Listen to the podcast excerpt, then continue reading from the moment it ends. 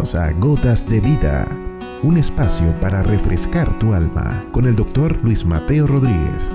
Hay muchos caminos que nos parecen derechos, pero su fin son caminos de muerte. Todos los caminos podrán conducir a Roma, pero con toda seguridad no al cielo. Solo hay un camino que conduce al Padre Celestial. Bienvenidos.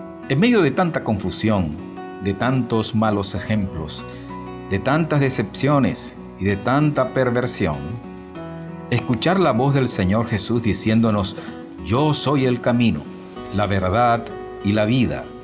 Nadie va al Padre sino por mí. Ha de ser una voz de esperanza cierta o una luz en medio de la oscuridad señalando el sendero que se ha de andar.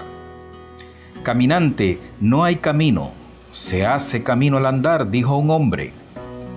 Y será así entre los seres humanos, entre sus sociedades y filosofías. Pero para llegar al Padre solo hay un camino y se llama Jesús. Lo dijo el hombre realmente verdadero, el que dividió la historia en dos y murió por toda la humanidad. El apóstol Pablo señalaba que hay un solo Dios y un solo mediador entre Dios y los hombres, Jesucristo, el hombre. Si es así, y su palabra no puede ser quebrantada, ¿por qué buscamos por otros caminos al que es único como si existieran atajos o veredas más cortas? ¿Por qué buscamos otros mediadores cuando solo hay uno que es el que puede hacerlo?